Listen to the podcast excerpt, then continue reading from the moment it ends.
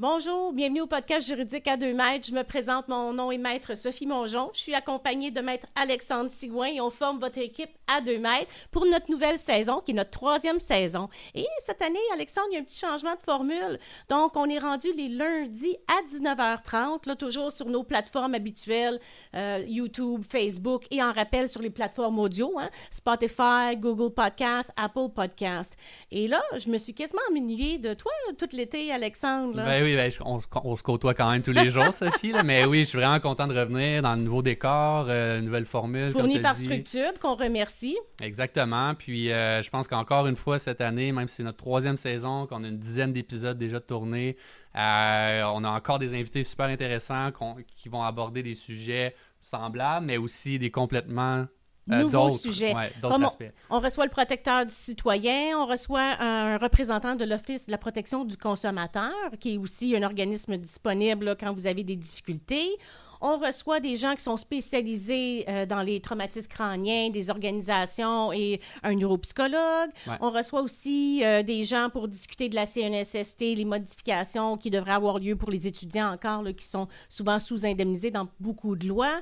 Euh, franchement, là, puis là, aujourd'hui, on aborde le sujet euh, qui me tient pas mal plus à cœur, c'est tous les accidentés du travail puis de la route, les modifications de loi qui ont eu lieu dans les dernières années. Puis Ouais. c'était plus que dû, si je me trompe Ouais, pas. là. exactement. Puis, tu sais, je dois dire également là, que les, les idées de sujets ou les invités qu'on a, c'est aussi grâce à, à vos commentaires puis aux questions de nos, euh, de nos auditeurs, auditrices. Donc, faut pas hésiter. Puis, je pense qu'on est vraiment inspiré par les questions de la population. Le but, c'est de donner de l'information.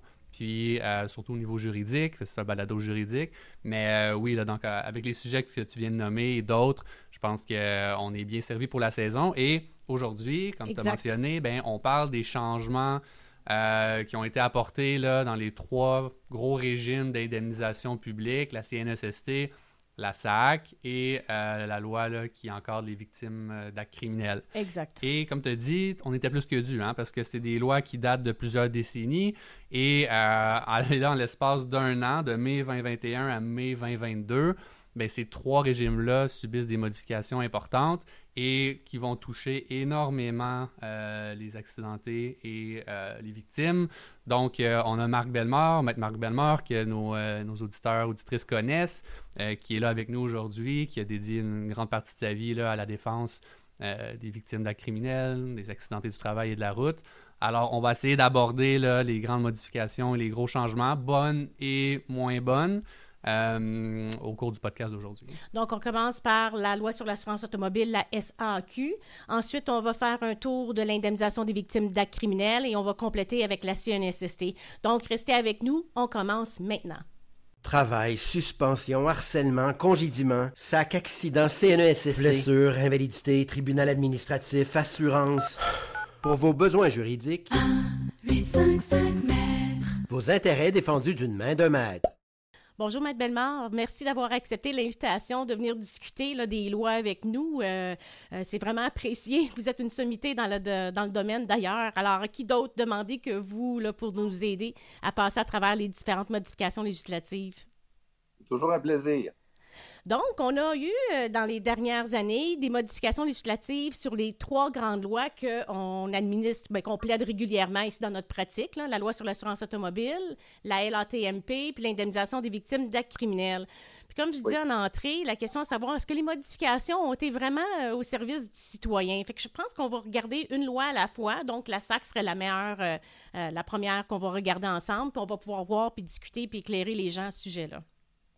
Exact. Donc, euh, au niveau de la SAC, il y a eu des euh, modifications majeures. Donc, euh, les séquelles catastrophiques. Oui. Alors, les séquelles catastrophiques, évidemment, les gens qui sont pas. Le mot le dit bien, catastrophique. On parle, par exemple, de la perte totale de la vue. On parle de tétraplégie, amputation de deux membres différents, complète. Alors, on comprend que ce sont des cas extrêmement rares. Il y en a, mais la plupart des victimes se disent porteuses de séquelles catastrophiques parce que quand tu ne peux pas travailler depuis cinq ans, même si c'est juste pour une entorse lombaire, pour toi, c'est catastrophique. Oui. Mais ce n'est pas le sens que la loi donne au terme catastrophique. Ça prend vraiment des blessures euh, extrêmement sérieuses. Et à ce moment-là, ben, tu vas avoir euh, la possibilité d'être indemnisé selon ce qu'on appelle le RHMTQ, c'est-à-dire la rémunération hebdomadaire moyenne des travailleurs qui est à 53 000 actuellement. Oui, c'est ça exactement. Et puis, euh, ce que je regardais dans les séquelles catastrophiques, c'est oui, il y a des cas qui sont clairs, mais tout ce qui est séquelles orthopédiques, c'est très difficile à coter assez pour pouvoir euh, bénéficier là, des, des séquelles catastrophiques. Tu sais, par exemple, au niveau orthopédique, il faut avoir 30 de séquelles, mais il faut l'additionner à d'autres séquelles pour arriver à 85 ça, c'est dans le. C'est quasiment difficile. C'est difficile. C'est quasiment impossible à obtenir ça. Oui, c'est assez rare, mais du côté psychologique, s'il y a des atteintes psychologiques, à ce moment-là, on parle d'un trouble affectif mental qui implique une désorganisation majeure du fonctionnement. Fait qu'on parle surtout de, séquelles de gravité 4, pour ceux qui sont habitués, 35% À ce moment-là, si on y va du côté mental, peut-être qu'on peut atteindre euh, les, les, exigences d'une séquelle catastrophique plus facilement qu'avec des séquelles physiques. Mais euh, de toute façon, retenons que ce sont des cas exceptionnels, des cas graves. Ce n'est pas parce que vous ne travaillez pas depuis huit ans, à cause que vous avez été opéré pour une hernie discale, que vous êtes dans les séquelles catastrophiques. Alors, ça prend plus que ça. Et à ce moment-là, il faut voir le dossier et voir ce qu'on peut aller chercher comme atteinte permanente. À ce moment-là, ça peut donner ouverture. Mais si de toute façon, vous êtes indemnisé et vous aviez un emploi, à ce moment-là, on va vous indemniser sur votre emploi, sauf que si c'est inférieur à 53 000 bruts par année, à ce moment-là, on va vous ajuster à partir du 12e mois suivant l'accident. Pendant les 12 premiers mois, c'est différent, mais à partir du 12e mois, on va vous mettre à 53 000 euh, par année de base de salaire. C'est ça la, grande différence, si je comprends bien. C'est vraiment parce que les gens qui nous écoutent, par exemple, qui ne connaissent pas du tout le régime ou qui ne sont pas familiers avec les termes, si moi j'ai un accident, je fais 30 000 par année, puis que je qualifie pour des séquelles catastrophiques, à partir du 12e mois, je pourrais recevoir non pas 30 000, mais le salaire moyen des Québécois? Est-ce que, c'est, ce que j'ai bien compris? Le salaire moyen des Québécois qui est à 53 000. Alors, votre indemnité à ce moment-là, à partir du 12e mois, ne peut pas être inférieure au RHMTQ, c'est-à-dire au revenu hebdomadaire moyen, qui est fixé à 53 000. Mais ça prend des séquelles catastrophiques. C'est ça le critère de visibilité. Mhm. Et à ce moment-là, il faut voir au niveau des séquelles. Moi, je pense qu'il faut travailler beaucoup sur les séquelles psychologiques. Parce que si vous avez une gravité 4, si vous avez au moins 35% d'incapacité au plan mental, c'est clair que vous êtes désorganisé, c'est clair que vous répondez aux critères concernant les troubles mentaux. Mais si c'est uniquement des problèmes physiques, à ce moment-là, bonne chance parce que ça prend des séquelles qui sont euh, au plafond, ou bien des amputations, ou bien une, la chaise roulante, Mais, quelque chose Comme ma cliente euh, Sabrina Mongeon, qui est un cas typique, qui, elle, euh, dès l'entrée en vigueur de la loi, tout de suite, on lui a accordé les séquelles catastrophiques, puis elle a eu évidemment le, salaire moyen du Québécois. Ce qui est compliqué là-dedans, puis c'est là que je veux vous emmener à, discuter, c'est que pour identifier des séquelles catastrophiques, ben on n'a pas ça dans la première année de notre, de notre accident. Donc, quand, est-ce qu'on va... Donc, pour avoir droit aux séquelles catastrophiques, il faut que notre dossier soit évalué. Mhm. L'idée est bonne, je pense, mais la, quantité de personnes qui vont, être, euh, qui vont pouvoir bénéficier de cette euh, mesure-là est peut-être trop limitée. Oui, effectivement. Puis une gravité 4 en fonction psy, là, souvent, ce qu'on va faire, c'est qu'ils vont demander qu'une tutelle soit mise en place. Ça peut prendre du temps, effectivement, mais si on regarde du côté physique, par exemple, les cas de paraplégie, tétraplégie, très souvent, la paraplégie va être constatée dans les 5-6 mois après l'accident. De sorte qu'il n'y aura pas vraiment de pénalité. On va vous ajuster à partir du 12e mois. Mhm. Mais effectivement, si ce sont des, amputations qui surviennent tardivement, si ce sont une paraplégie qui devient tardive, qui survient 3-4 ans après, à ce moment-là, on va vous ajuster à partir du 12e mois, j'imagine. Mais c'est clair que ça va prendre une détermination de l'ensemble des séquelles qui peut prendre plus que 12 mois, surtout pour les troubles mentaux. Mais à ce moment-là, ça ne change pas le fait qu'à partir du 12e mois, on doit vous ajuster. J'imagine qu'ils vont le faire rétroactivement à ce moment-là. Avez-vous, vu passer des décisions là-dessus, M. Bellemare, dans, dans votre pratique? ou euh, J'ai des cas de séquelles catastrophiques qui sont actuellement en évaluation. Mhm. J'en ai d'autres où je pense qu'il va y avoir des séquelles catastrophiques éventuellement, mais euh, ça ne sera probablement pas déterminé avant juillet 2023, de sorte que ça va être un ajustement rétroactif. Mais il faut vraiment les surveiller, ces cas-là, parce que je ne suis pas sûr que la SAC va vraiment les surveiller j'ai l'impression qu'il y a des gens qui vont se perdre d'un crack du plancher. Ben, Pendant des années, lorsque les séquelles vont être déterminées, je ne suis pas sûr que la SAC va penser spontanément à ajuster ces gens-là. Fait que c'est important que l'avocat soit bien, bien allumé là-dessus. C'est ça, nous autres, on est en train de faire un inventaire, effectivement, des dossiers qu'on pense qui pourraient être éligibles ou admissibles à les séquelles catastrophiques pour monter un dossier en conséquence.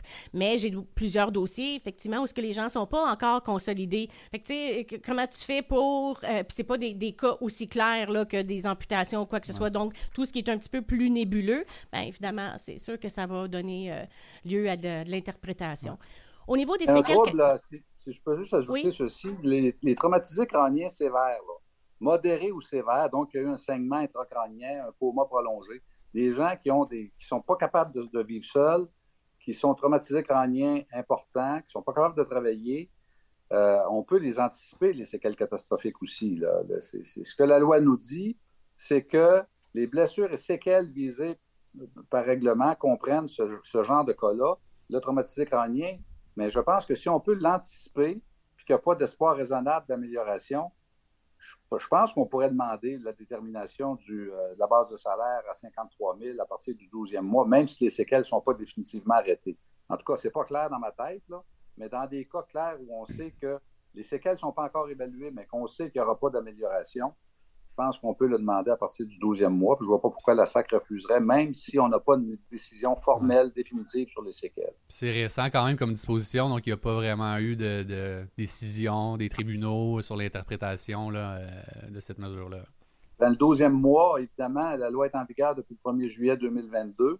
Ah. Alors, euh, ça veut dire qu'à partir de l'été prochain, il euh, va falloir être particulièrement vigilant par rapport à tous les cas de de séquelles importantes qui pourraient correspondre à des séquelles catastrophiques. Si on le sait que ça va probablement perdurer dans le temps, ça veut dire qu'à l'été 2023, il va falloir alerter la SAC à cette réalité-là.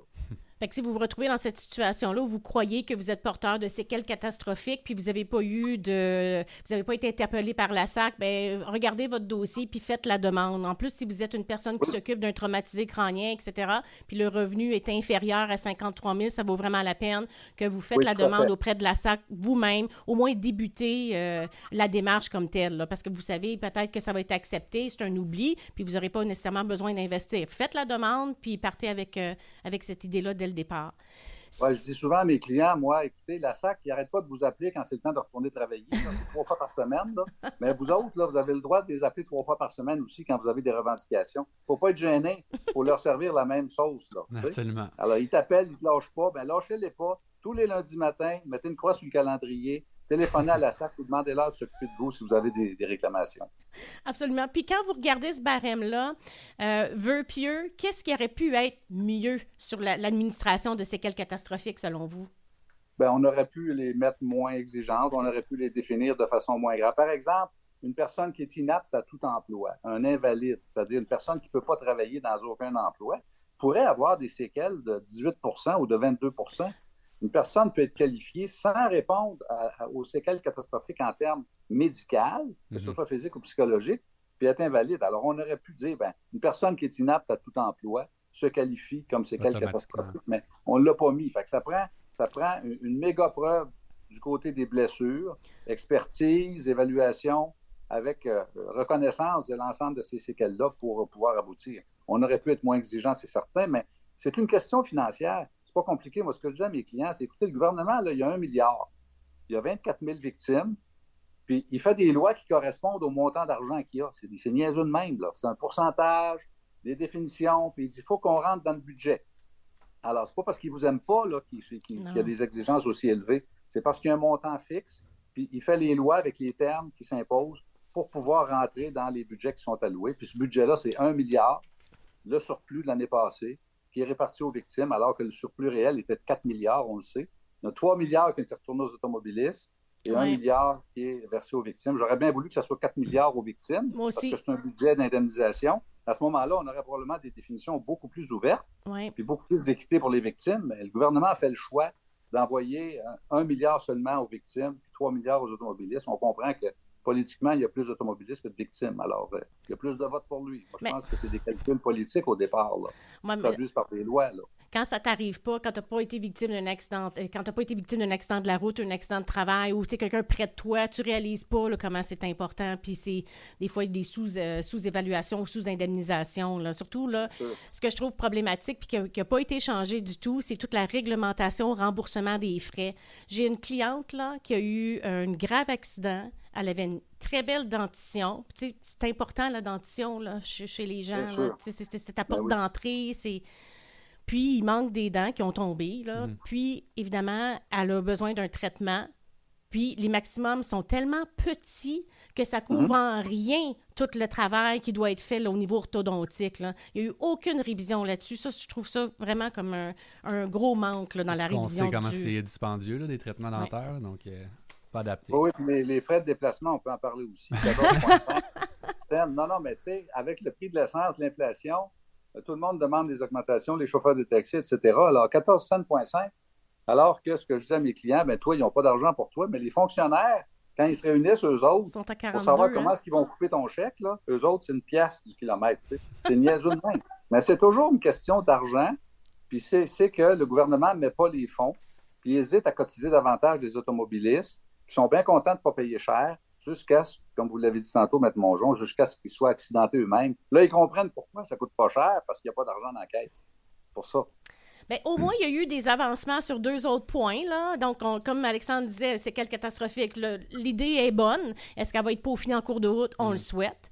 Mais au niveau de l'aide personnelle à domicile, c'est toujours ça qui est compliqué. L'aide personnelle à domicile, dans le fond, c'est un montant qui peut vous être alloué, euh, que vous pouvez recevoir pour donner à un proche, un membre de votre famille ou des services là, euh, euh, pour venir nettoyer votre maison, etc. Et c'est toujours des grilles qui sont aléatoires. Moi, j'aurais voulu que ça soit beaucoup plus simple dans l'administration, mais on a quand même fait un petit gain où l'aide personnelle à domicile, maintenant, tu peux avoir un, montant maximal de 1500 dans des cas extrêmes.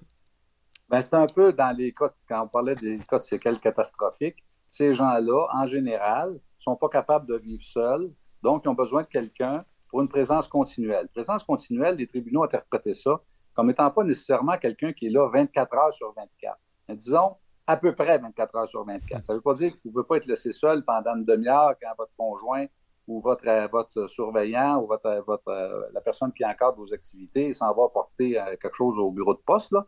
Mais retenez que c'est à peu près une présence euh, constante à domicile.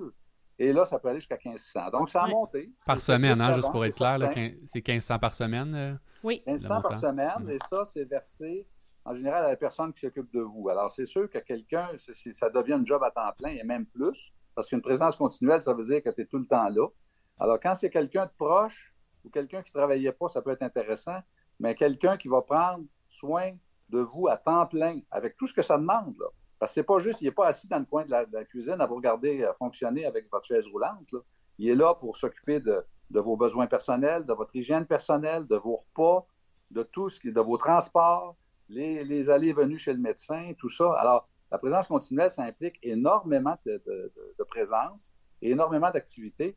Puis quelqu'un qui fait ça à 1500 pièces par semaine, avec tout ce que ça demande, presque 24 heures sur 24, pour moi, c'est un bon samaritain. C'est quelqu'un qui a C'est ça que je, me demandais justement. Si, c'est pas un pas vie, proche, euh, il y a les, gens qui font ça comme, euh, comme travail, j'imagine que ça coûte plus cher que, que 1500 dollars par semaine. ouais.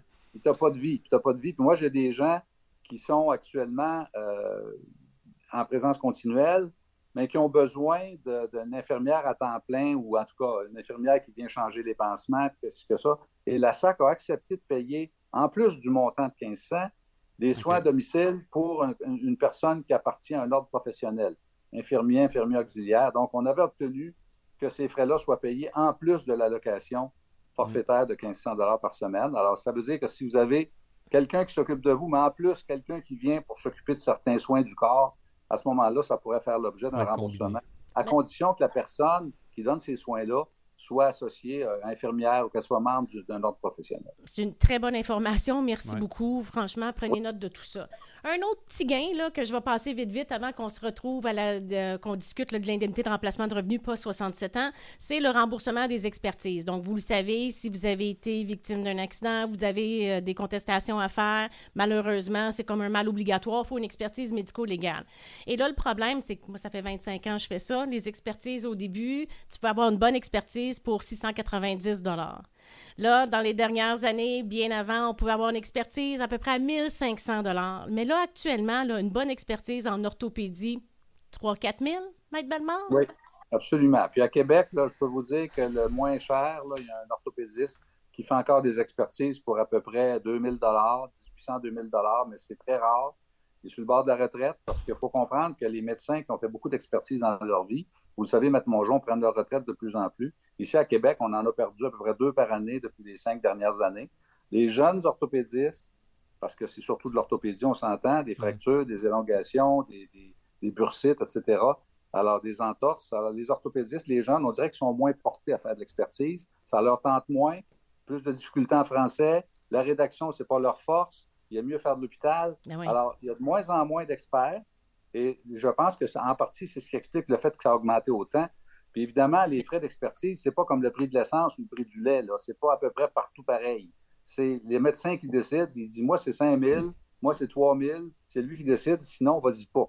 Alors, euh, oui, effectivement, c'est rendu, je dirais, en moyenne, peut-être à Québec, 2 500, peut-être à Montréal, 3 000, 3 500, de façon générale.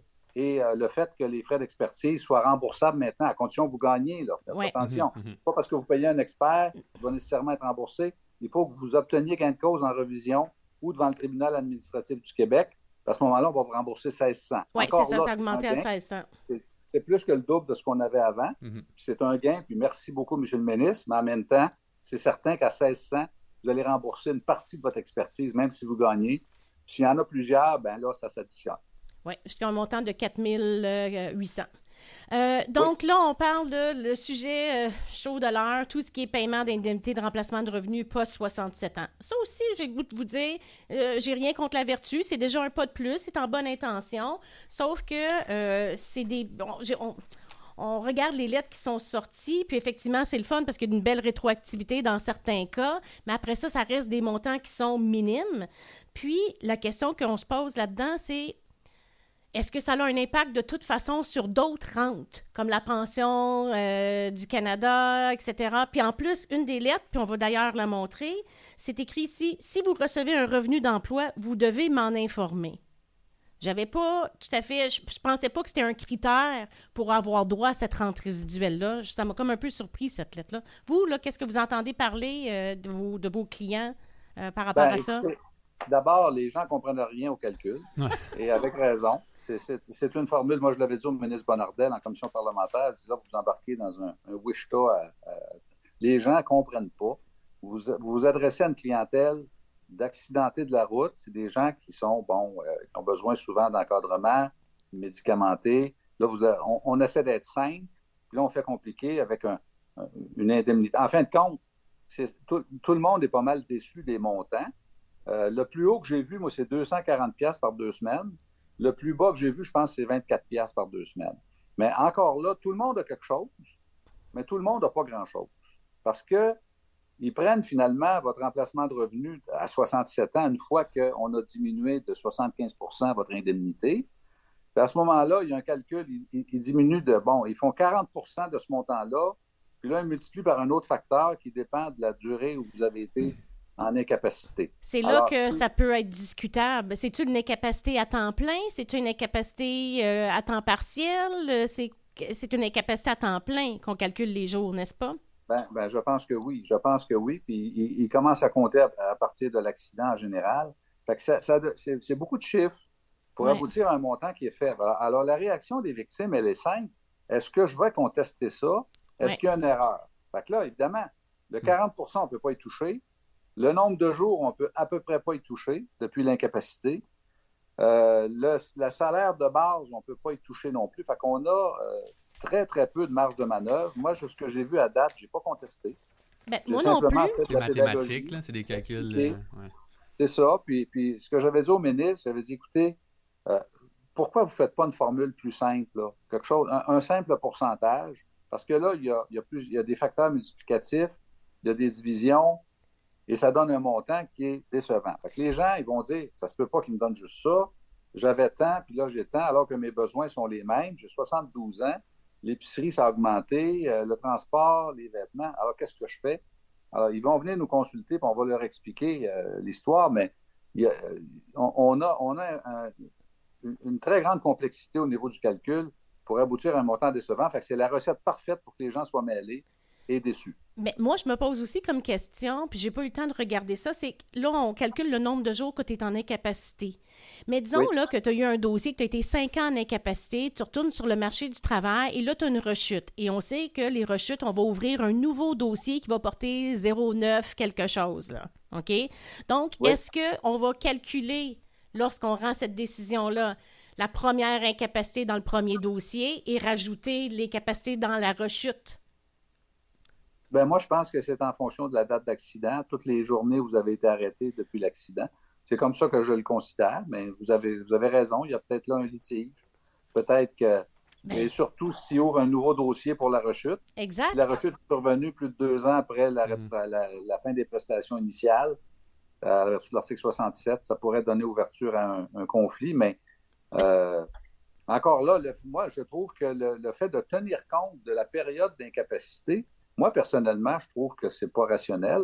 Mais là, tant mieux si ça fait longtemps que vous êtes en incapacité, le montant va être plus élevé. Mais en principe, si tu es blessé dans un accident de la route à 62 ans, puis tu ne peux plus travailler, ben à 67 ans, ton besoin est le même que tu as été arrêté pendant 30 ans ou que tu as été arrêté pendant 3 ans avant euh, d'atteindre l'âge de la retraite. Quand tu arrives à la retraite, le, prix du lait puis le prix de l'épicerie, ce n'est pas en fonction du temps que tu as été en arrêt de travail à la SAC. Alors, pourquoi ils tiennent compte de ça? Encore là, ce n'est pas expliqué. C'est des mécanismes euh, administratifs qui sont, euh, sont pas logiques et qu'on ne peut pas défendre autrement qu'en disant, bien, écoutez, ils ont tant d'argent, puis ils ont mis des, des multiplications des décisions pour pouvoir arriver au montant qu'il y avait. D'après moi, c'est ça. C'est ça aussi. Puis en règlement en recours, il va falloir y penser comme faux parce que si tu acceptes un règlement en recours qui fait en sorte qu'il n'y a plus d'indemnité à 67 ans, tu viens aussi d'amputer une rente minime peut-être, mais quand même future. Là. Ou à la limite, une bonne idée, ça serait peut-être de le capitaliser comme on peut faire des fois avec euh, l'IVAC, l'ancienne loi, à la limite. Ça aussi, ça pourrait ben, être intéressant. C'est ce que j'avais demandé au ministre en commission parlementaire. J'avais dit, savez-vous, la meilleure façon de régler tout ça, parce que les gens sont, bon, ils sont pas en fin de vie, mais quand tu es rendu à 72, il en reste moins à faire que tu en as déjà fait. Là. Alors, euh, c'est sûr que les gens ont des besoins importants. Ils sont néanmoins capables de gérer les fonds. Alors, pourquoi vous ne leur donnez pas un montant forfaitaire? Moi, j'aurais souhaité, plutôt que de donner 20$ par semaine, qui ne change pas grand-chose à ta vie, mm-hmm. qu'il y ait un forfait, que les gens puissent le gérer à leur goût, faire les rénovations à la maison, changer de voiture, investir où ils veulent, ou simplement dépenser pour les dépenses courantes, mais à moins que la personne soit complètement incapable, qu'elle soit sous curatelle, j'aurais souhaité que ce soit un forfait, qu'on fasse confiance aux victimes, qu'on donne un montant global, que ce soit fini. À ce moment-là, il y aurait eu beaucoup moins d'insatisfaction, le montant aurait été plus élevé. Les gens auraient pu gérer ça à leur guise, mais là, on va avoir un montant toutes les deux semaines, encore une fois, puis je ne sais pas, M. Mongeon, ce que vous avez vu dans vos bureaux, là, mais moi, ce que j'ai vu, c'est des sommes en général, c'est entre 20 et 70 pièces par semaine. C'est la plupart des cas que j'ai vus, c'était ça. Bien, voyez-vous, là, j'ai un exemple ici, là, que c'est 68 et 13 aux 14 jours, là, sur un revenu euh, initial de 23 608. Donc, un revenu initial de salaire minimum, une personne qui été en arrêt de 57 à 65, dont environ 7-8 ans, c'est 68 et 13 aux deux semaines. Une autre chose qui n'a pas été touchée, on va passer rapidement là-dessus, c'est tout le statut d'étudiant. Moi, j'avais revendiqué à plusieurs euh, occasions que tout ce qui était statut d'étudiant n'était pas bien servi dans la loi. Il n'y a pas eu aucune modification là-dessus. Donc, ça serait peut-être, euh, on a déjà fait un bout de modification de la loi, mais ça, ça serait sûrement à modifier à une, prochaine, une prochaine modification de loi. Ça, c'est sans équivoque.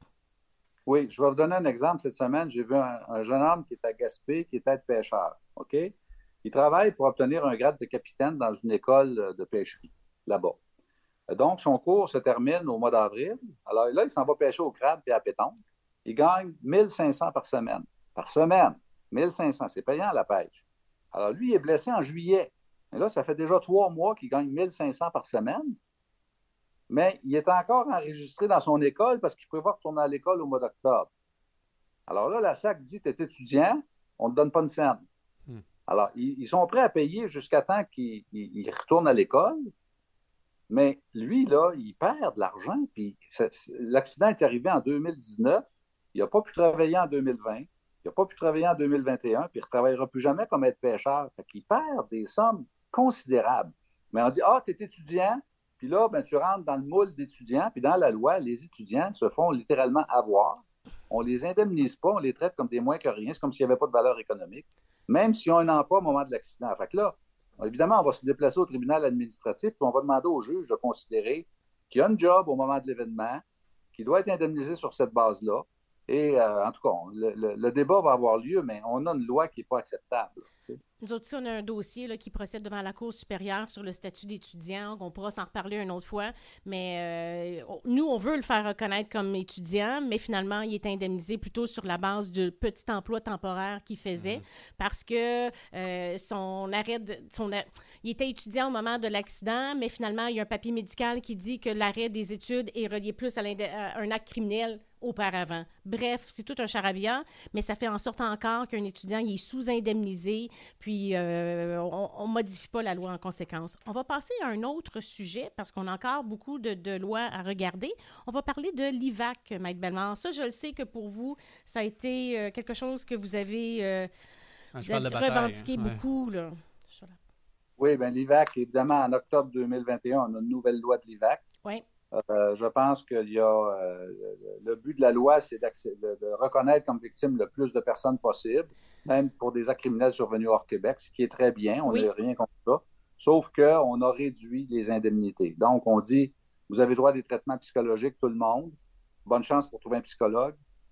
Il n'y en a pas de psychologue. Alors, il y a bien des gens qui, qui sont admissibles, mais qui ne trouvent pas de psychologue, même à Montréal ou à Québec dans les grands centres. Il n'y en a plus, ils sont tous débordés. On a un problème avec ça. Mais tu te demandes, attends, sinon c'est laissé avec une travailleuse sociale, mais ça aussi, c'est long. Là. Mais au moins, si vous n'avez pas accès pour l'instant à un psychologue, faites ça. Inscrivez-vous au CLSC, mettez-vous sur la liste d'attente au moins.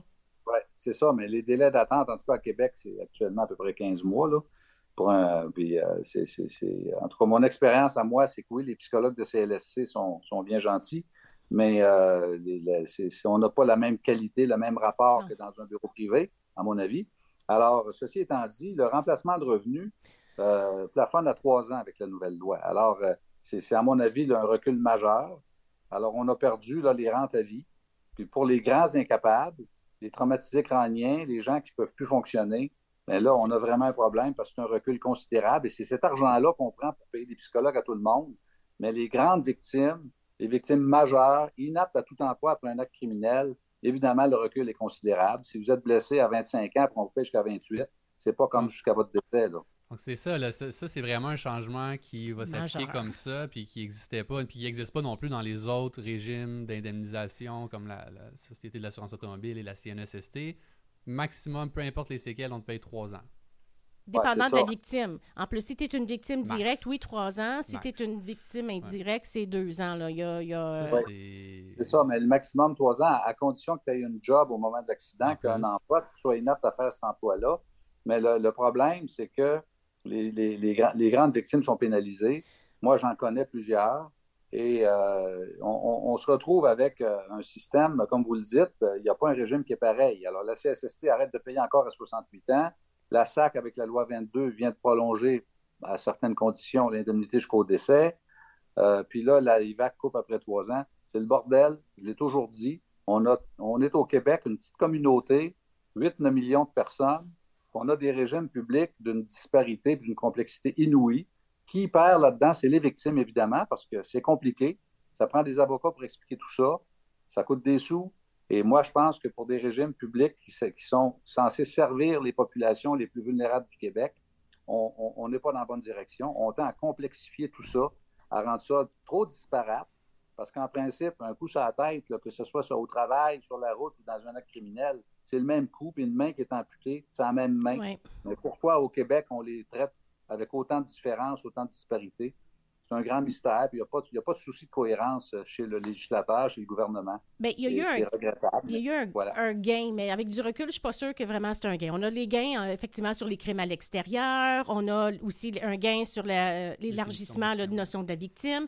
Mais on a eu un gros recul en ce qui concerne le salaire, les incapacités totales temporaires. Et là, j'ai le goût de vous répondre, messieurs, je ne sais même pas comment ça se fait que ça l'a passé, cette loi-là on a beau euh, avoir fait des revendications, je trouve ça tellement injuste qu'on ait limité ça à trois ans. Je, ne comprends pas comment ça se fait qu'on a euh, adopté cette loi-là. C'est quoi? Parce ben, que les victimes sont pas importantes? Parce que dans le fond... C'est beaucoup, une question de poids politique, à mon avis. Euh, la, réforme d'un accident de travail, les syndicats sont moto barricades. C'était des nouvelles tous les jours. les journalistes s'y intéressaient, la commission parlementaire, CSN, FTQ, tout le monde criait. Mais quand c'est des gros crieurs comme les syndicats, ils sont entendus. Euh, accidenté de la route, ben, c'était des, bonifications. Il n'y a pas eu comme, tel de contestation, des remarques, pas vraiment d'opposition. Mais en matière de victimes d'actes criminels, on l'a vu, moins d'organisation, moins de, moins de moyens de pression, moins de leviers pour faire comprendre raison au gouvernement. Fait que le gouvernement a eu un passe-droit, puis il a foncé là-dedans, puis euh, son message a passé en disant il y a plus de victimes, on va servir plus de monde. C'est vrai qu'il y a plus de victimes reconnues. C'est vrai que les définitions sont plus larges, mais, une fois que c'est accepté, il n'y a pas grand-chose dans, dans, le pocket. Ben, le barème a changé au moins. Euh, on parle d'harmonisation. Le barème de la SAC a été appliqué maintenant à l'IVAC. Le problème, c'est que je regarde ça avec du recul. Puis je pense que le, barème initial était quasiment plus indemnisant avec la façon de procéder là, de l'IPP payé à tous les mois avec une capitalisation possible. Alors que là, c'est un montant forfaitaire. Un traumatisme crânien, là, on va se le dire, une gravité 3, 15% de séquelles, c'est 30 000. Point. Oui, c'est ça. C'est un montant global. Et c'est peut-être pour ça que le ministre disait qu'elle allait donner plus d'argent, mais on sait que c'est temporaire. On sait que ce sont des montants qui sont versés une seule fois. Alors, évidemment, une chatte ne retrouverait pas ses chats. Encore là, c'est compliqué. Mais il demeure que, effectivement, pour nous, on voit qu'il y a certaines modifications positives à certains égards, mais moi, je pense que c'est vraiment ce qu'il faut retenir de la réforme de l'IVAC. C'est plus de monde euh, dans l'admissibilité. mais, moins bien euh, servi les, grosses victimes, les victimes inaptes, invalides, là, c'est effectivement euh, catastrophique, euh, pour utiliser un terme connu pour elles.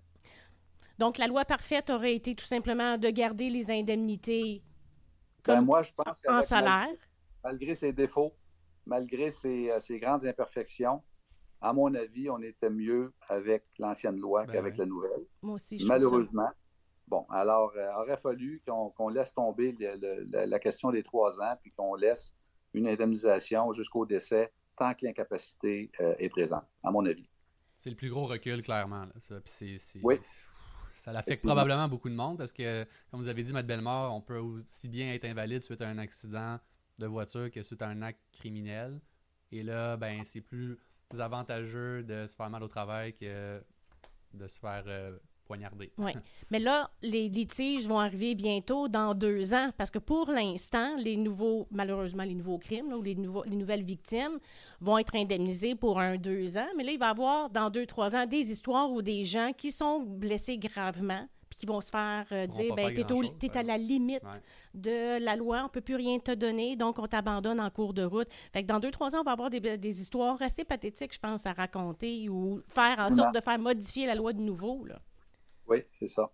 LATMP, CNSST, ça aussi, ça a subi toute une réforme quand même. Là. Oui, oui. Puis euh, les, je, dirais que les, les, les, dernières modifications qui sont entrées en vigueur le 6 octobre dernier, moi, ce que j'ai noté, c'est que au niveau de la CNSST, euh, la loi permet à la CNSST d'avoir de, beaucoup plus d'outils pour favoriser ou même forcer la réintégration du travailleur chez son ancien employeur. On sent là. C'est bien ou pas bien, ça, des fois, là? Oui, ben c'est sûr que les employeurs des accidentés, ils n'en veulent pas, on ne se le cachera pas. Là. Engager des gens qui ont été blessés, ça ne les intéresse pas. Ce qu'ils veulent, c'est des GI de 22 ans, euh, diplômés du cégep ou de l'université, qui ne cherchent pas trop cher, qui va se présenter à Netime, et qui va lever des chevaux. Alors, c'est ça qu'ils veulent, les employeurs. Alors, des, des accidentés qui prennent des pilules, qui ont été opérés, vieillissants, 45, 50, 60 ans, ça ne les intéresse pas. Alors, que la loi permette à la CNSST d'insister auprès de l'employeur pour prendre des accidentés, c'est une bonne chose. Mais une fois qu'il est réintégré, le travailleur, ça ne veut pas dire que ça va être bien facile pour lui, parce que si l'employeur n'est pas trop ouvert à lui, ça veut dire quoi? Ça veut dire un congédiement éventuel, ça veut dire une modification, abolition de poste. Alors, il va falloir être vigilant par rapport à ça, parce que la CNESST peut maintenant euh, obliger l'employeur à reprendre le travailleur, puis l'employeur doit expliquer pourquoi il ne le reprend pas si jamais ça ne l'intéresse pas. Fait que ça, veut dire qu'il va y avoir des, implications, euh, des oppositions, à mon avis, beaucoup plus marquées de la part des patrons. Il va falloir être vigilant du côté des travailleurs quand il y a des, réintégrations pour être sûr de ne pas se faire avoir à long terme. Effectivement. Euh, un autre point positif euh, de, la modification de la loi, moi, je trouve que c'est les réclamations tardives. Oui. Maintenant, on peut faire des réclamations tardives là, au niveau s'il y a un décès ou quoi que ce soit, ce qui n'était pas possible avant, le fameux six mois. Maintenant, on peut le faire, on peut le faire en tout temps. C'est juste qu'il y a une difficulté par rapport à la rétroactivité. Mais je vais vous dire que c'est pas mal mieux que rien du tout. Oui, c'est vrai, euh, tout à fait. C'est une bonne chose. Maintenant, euh, retenons que malgré le tous les délais dans la loi sur les accidents du travail sont susceptibles d'être prorogés, allongés euh, pour permettre que l'indemnité soit reconnue. Alors, les questions de délai ont toujours été problématiques, mais peu importe le délai dans la loi pour les accidentés du travail, il y a toujours moyen d'expliquer sa conduite en présentant ce qu'on appelle un motif raisonnable. Alors, ça veut dire, euh, j'étais en dépression, euh, mon avocat n'a pas fait sa job, euh, je ne connaissais pas ça, je ne pensais pas que c'était comme ça, mon médecin n'était pas sûr de, mon problème. Diagnostic, c'est ça. Alors, si vous avez une bonne raison, adressez-vous à la commission d'abord et ensuite au tribunal administratif, parce que si les enjeux sont importants, si c'est une incapacité à long terme, un décès, une blessure majeure, ben, même si vous êtes en dehors du délai de six mois, faites quand même votre demande, puis essayez de voir de quelle façon vous pourriez expliquer votre conduite. Si vous n'avez pas été négligent, si vous n'avez pas renoncé à vos droits, ben, vous avez des chances, parce que le motif raisonnable, c'est un critère qui est quand même assez large, assez ouvert, et euh, le tribunal en général est assez ouvert à accepter un motif raisonnable. Les tribunaux supérieurs, cours d'appel, cours supérieurs, ont rendu des jugements importants depuis dix ans qui ont permis à plusieurs accidentés d'être acceptés, même s'ils étaient hors délai. Moi, je le dis tout le temps, quand tu as une décision négative, conteste-la tout de même, même si c'est hors délai, parce que des fois, plus tard, en négociation, c'est cette décision-là qui va te servir euh, d'outil de négociation pour avoir d'autres choses en échange. Ou des fois, il y a des dossiers que j'avais une contestation qui était hors délai. Puis c'est avec celle-là qu'on a réussi à tirer notre épingle du jeu dans le dossier. Donc, contester. Et les délais de contestation en CSST, on les répète, 30 jours. Et après ça, ça mhm. va à la révision administrative. Là, j'ai goût de vous dire une, opinion personnelle. Dans la modification de loi, je ne sais pas pourquoi la révision administrative n'a pas été abolie. Ben, moi, ça fait longtemps que je le demande. Même euh, quand j'étais ministre de la Justice, euh, j'avais présenté un projet de loi qui abolissait toutes les révisions administratives dans tous les organismes, parce que je trouve que ce sont des pièges.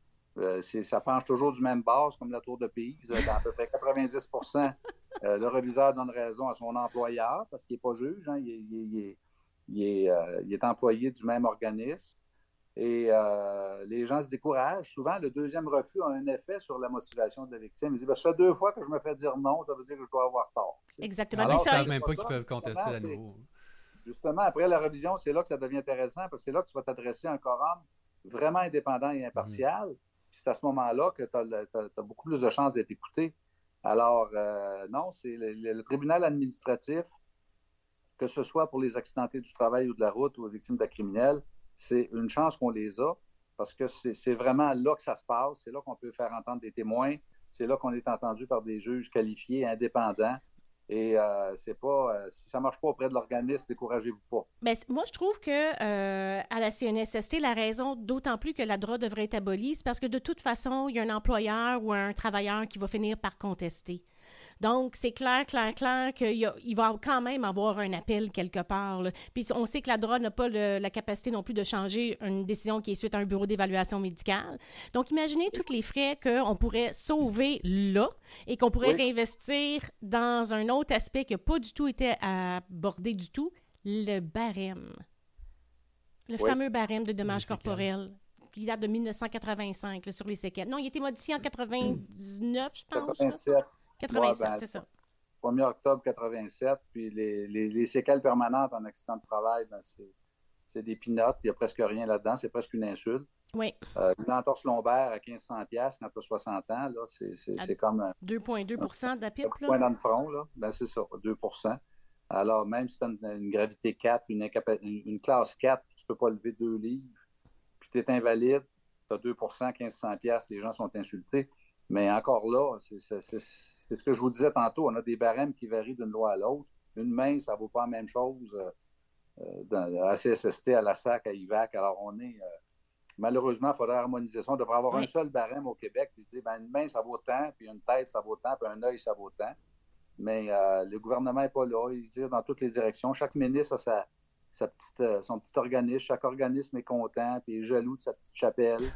Tout le monde gère ça sans égard à, à la globalité et à la logique, euh, malheureusement. Mais c'est un vœu, l'harmonisation, c'est un vœu que j'ai toujours, euh, toujours vécu, que j'ai toujours alimenté. J'espère qu'un jour on l'aura, puis ça, sera, ça va simplifier en même temps l'administration des systèmes, simplifier la compréhension qu'en ont les, principaux bénéficiaires. Puis qu'est-ce que vous pensez des modifications en ce qui concerne l'annexe des maladies professionnelles? on a rajouté cancer chez les pompiers, on a ajouté stress post-traumatique, c'est déjà un plus, mais je trouve qu'il n'y a pas eu vraiment d'avancement en ce qui concerne toutes les séquelles orthopédiques et aussi par rapport à l'amiante. Ça, c'est des dossiers que j'affectionne particulièrement. On en fait quand même beaucoup ici euh, au bureau. Puis finalement, la présomption n'a pas été changée. Fait qu'honnêtement, la présomption dans, les dans certains dossiers, même si le, diagnostic est inclus dans l'annexe de maladie professionnelle, elle ne sert pas à grand-chose. Ben, il y a plus de, cas qui sont acceptés, mais retenons que toutes les maladies professionnelles le sont a priori. C'est juste qu'il y, a une présomption. C'est plus facile dans un certain nombre de dossiers pour certaines maladies euh, parce qu'on est présumé être atteint de la maladie si on a vécu telle ou telle activité de travail. Oui, mais dès qu'une contestation, là, la présomption n'est plus, plus d'aide. Exactement. Alors, euh, le fardeau de preuve est important, puis prouver euh, qu'on a été blessé au travail en lien avec une activité, c'est compliqué. Il faut faire la preuve de l'activité sur 35-40 ans ça prend des études épidémiologiques, ça prend des études de travail souvent qu'on n'a pas. Souvent, les usines sont fermées. Oui. On se retrouve avec 4-5 euh, employeurs de l'autre bord parce que chaque employeur a intérêt dans le litige. Si les employeurs sont encore en force, en fonctionnement, on risque d'avoir une, opposition massive au niveau du tribunal. Alors, c'est vrai que les maladies professionnelles, c'est c'est compliqué, puis euh, ça prend des bonnes épaules. Au niveau orthopédique, surtout, euh, donc c'est un travailleur de la construction qui développe une douleur sournoise à l'épaule tranquillement, pas vite. C'est très difficile de faire passer ça, euh, une maladie professionnelle. Alors, s'il arrive un événement, je suis en train de rentrer un clou, quoi que ce soit, là, on se blesse, ça, pas de souci. Mais à partir du moment où il y a de la dégénérescence sur une articulation, c'est un calvaire. Oui, exactement. Puis souvent, les preuves se font à partir d'une expertise. Moi, ce que je fais, c'est faire une expertise ergo pour, pour que l'ergo puisse bien déterminer l'emploi, quelles sont les tâches, les fréquences, les durées, les pressions, les articulations qui sont sollicitées. Après ça, je soumets ça à un orthopédiste qui va dire, ben, à partir de la description que j'ai, et de la blessure, il y a une relation. Mais, euh, souvent, la faiblesse est au niveau de la preuve de l'emploi et de ses exigences. C'est là qu'on a des problèmes. Oui, mais les frais. J'ai travaillé fort toute ma vie, j'ai mal aux épaules. Mais les frais que vous venez de nommer, c'est de combien? Pardon? Les frais pour faire tout ça, une expertise en ergo plus une expertise ben, en orthopédie? Ergo, c'est à peu près 2000, 2500, puis euh, ortho, ça à peu près 3000. Moi, je pense qu'il y a un 5 à 6 000 à mettre en frais d'expertise dans, dans, dans tous les cas de maladies professionnelles de type musculo-squelettique, c'est par ce, moyen-là que je passe dans tous les cas. Dans les cas de CNSST, contrairement à la SAC, même si on a gain de cause, il n'y a pas de remboursement, même en, partiel d'expertise. ça, ça aurait peut-être pu être euh, une autre modification, comme la prolongation des indemnités après 68 ans. Exactement. Qui pas le cas, euh, même suite euh, à la nouvelle loi. Donc, il y a encore euh, du travail à faire, c'est clair. Mais pourquoi la, modification, en tout cas, justement, c'est un bon point, Alexandre, c'est le dernier point que j'avais mis sur ma note pour la CNSST. Pourquoi les indemnités, vous pensez, ne seront pas, ne sont pas ou ne seront pas, à moins de qu'est-ce que ça change, là, dépasser le 68 ans? Moi, je pense que c'est une question financière. Euh, il y avait des surplus à la SAC. Euh, les employeurs financent le régime d'assurance euh, d'accident de travail. Les employeurs sont, euh, on le sait, le Conseil du patronat, c'est puissant, c'est un lobby constant dans le cabinet du ministre du Travail. ils ne veulent pas payer, ils sont écœurés. eux autres, ils, ne se, responsabilisent pas les employeurs par rapport au système, par rapport aux accidents. Ils sont convaincus que les accidentés ne veulent pas travailler et qu'ils aiment ça être sur le système. Alors, ils ne veulent pas payer. Et euh, quand, le, quand le ministre va cogner à la porte euh, des employeurs pour dire, ben là, on va augmenter les cotisations, mais ça crie, parce que ça crie en permanence pour baisser les cotisations, donc baisser les indemnités. Déjà, le saut du salaire maximum qui est rendu à 88 000 ça, ça a sauté. L'augmentation importante sur le maximum de la base salariale. Oui, c'est ça. Alors, moi, je pense qu'il y a beaucoup de politique derrière ça. Il y a de la politique derrière toutes les lois. Et euh, la raison pour laquelle on n'a pas bougé sur le 68 ans pour les victimes d'accidents de travail, ce qui est une injustice majeure, surtout à la lumière de ce qu'on a donné aux accidentés de la route, euh, qui sont dans la même condition, qui sont, ont, du même âge. Mais je pense qu'il y a une question de financement derrière ça. Puis le ministre n'a pas le courage politique de dire aux employeurs, mais ça va coûter plus cher parce qu'il va falloir soutenir les, accidentés vieillissants après 68 ans. Et euh, à mon avis, la réponse, elle est là. Fait que si on avait à récapituler justement les trois modifications de loi, grosso modo, ben déjà, j'ai goût de vous répondre, il y a eu des modifications. On sait qu'avec l'IVAC, ben, c'est un recul, mais généralement, là, si on regarde le travail qu'il y a encore à faire pour les prochaines années, qu'est-ce qui pourrait être modifié pour améliorer le sort de ces, de ces accidentés-là et ces victimes-là? Ben, simplifier la machine, simplifier la procédure, essayer peut-être d'harmoniser, faire en sorte que ce soit plus simple pour que les victimes puissent comprendre comment ça marche. On a un, travail pédagogique à faire du côté gouvernemental. Nous, les avocats, on le fait, mais on le fait moyennant rémunération. Mais le gouvernement pourrait faire sa part pour simplifier le système, faire en sorte que ce soit beaucoup plus simple, plus rapide aussi, en abolissant, par exemple, les paliers inutiles comme la revision administrative. Il y aurait moyen de simplifier et de, rendre ce système-là beaucoup plus euh, simple et beaucoup plus euh, harmonisé, c'est-à-dire qu'on donne la même chose pour les victimes, peu importe comment l'accident est survenu. Euh, mais on ne sent pas qu'il y a un souci de ce côté-là. On sent que ça devient de plus en plus compliqué. À chaque fois qu'une loi est adoptée, euh, elle touche une catégorie particulière d'accidentés. Euh, on n'explique pas pourquoi et ça devient compliqué. Et je l'ai souvent dit, être victime d'un accident au Québec, c'est pire que la loi de l'impôt. il y a des détails, des sous-alinéas, des, amendements. Nous, on s'y retrouve parce qu'on est, on est des avocats spécialisés. Mais il euh, faudrait faire un effort du côté gouvernemental pour que les victimes puissent comprendre elles-mêmes dans leur cuisine, dans leur salon, pourquoi on leur donne tel ou tel montant. Mais encore, il y a beaucoup de choses à faire encore. Euh, on va continuer dans les prochaines années. Merci beaucoup, Maître Bellemare, de toujours être là pour les victimes, euh, de les avoir à cœur. C'est une belle carrière que vous avez eue pour essayer de changer les lois. Il y en a eu, mais on n'a pas fini. Il faut en faire d'autres. Fait que vous êtes loin de prendre la retraite parce qu'il faut, faut que ça, ça change. Là. ben oui, ça m'a fait plaisir. Ben, merci, beaucoup. Merci, Mme Bellemare. À tout le monde. À la prochaine. Au revoir. Bye. Structube, en magasin ou en ligne, c'est votre destination pour découvrir un vaste choix de meubles modernes et tendances offerts à des prix exceptionnels. Profitez maintenant de la livraison gratuite avec un achat de plus de 299 Structube, pas prix, beau style.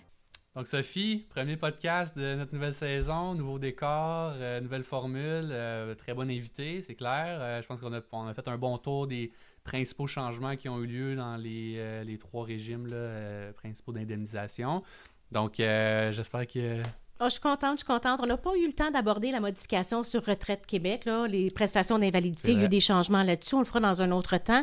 Mais vraiment, là, c'était euh, un podcast intéressant. Ça s'adresse aux gens, les victimes, notre clientèle, les gens qui ont besoin d'informations. Donc, non, je suis bien, bien contente du, du, résultat. Puis, euh, on a d'autres beaux projets qui s'en viennent dans les prochaines semaines sur rendez-vous hebdomadaire tous les lundis maintenant euh, à 19h30. Oui, exactement. Puis, on a vraiment des super sujets cette saison-ci. Tu en as parlé en introduction. Donc, euh, j'espère que tout le monde va être à l'écoute euh, au cours des prochaines semaines. Donc, effectivement, vous pouvez nous suivre sur notre page YouTube à 2 mètres, notre plateforme Facebook à 2 mètres et également sur les plateformes audio Spotify, Google Podcasts, Apple Podcasts. Donc, abonnez-vous pour être au courant des podcasts lorsqu'ils sont mis en ondes ou pour les suivre régulièrement puis connaître l'horaire.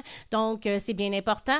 Et de plus, ben, on ne peut pas passer outre nos partenaires qui, donc, on les remercie Merci Structube qui nous fournit tout notre ameublement. Euh, également Frank Lyman Design qui me fournit les vêtements qui sont disponibles dans les six boutiques Les Cousins Vertige euh, dans la région Montréal et les environs. Donc ça aussi, c'est un gros remerciement. On remercie l'équipe et donc euh, on vous invite à être là la prochaine semaine, lundi à 19h30 sur notre plateforme YouTube à 2 mètres. Entre-temps, si vous avez des commentaires ou quoi que ce soit, n'hésitez pas à nous en faire part. ça fait plaisir de partager avec vous, puis on est à votre service. Qu'est-ce que vous vous voulez savoir quels sont les domaines juridiques qui vous intéressent, quel partenaire vous aimeriez euh, qui, qui soit comme invité ici et nous faire part de votre expérience personnelle qui pourrait être aussi un sujet d'un podcast futur. Alors, euh, on va vous souhaiter une bonne soirée et à la semaine prochaine. Salut tout le monde. Bye bye.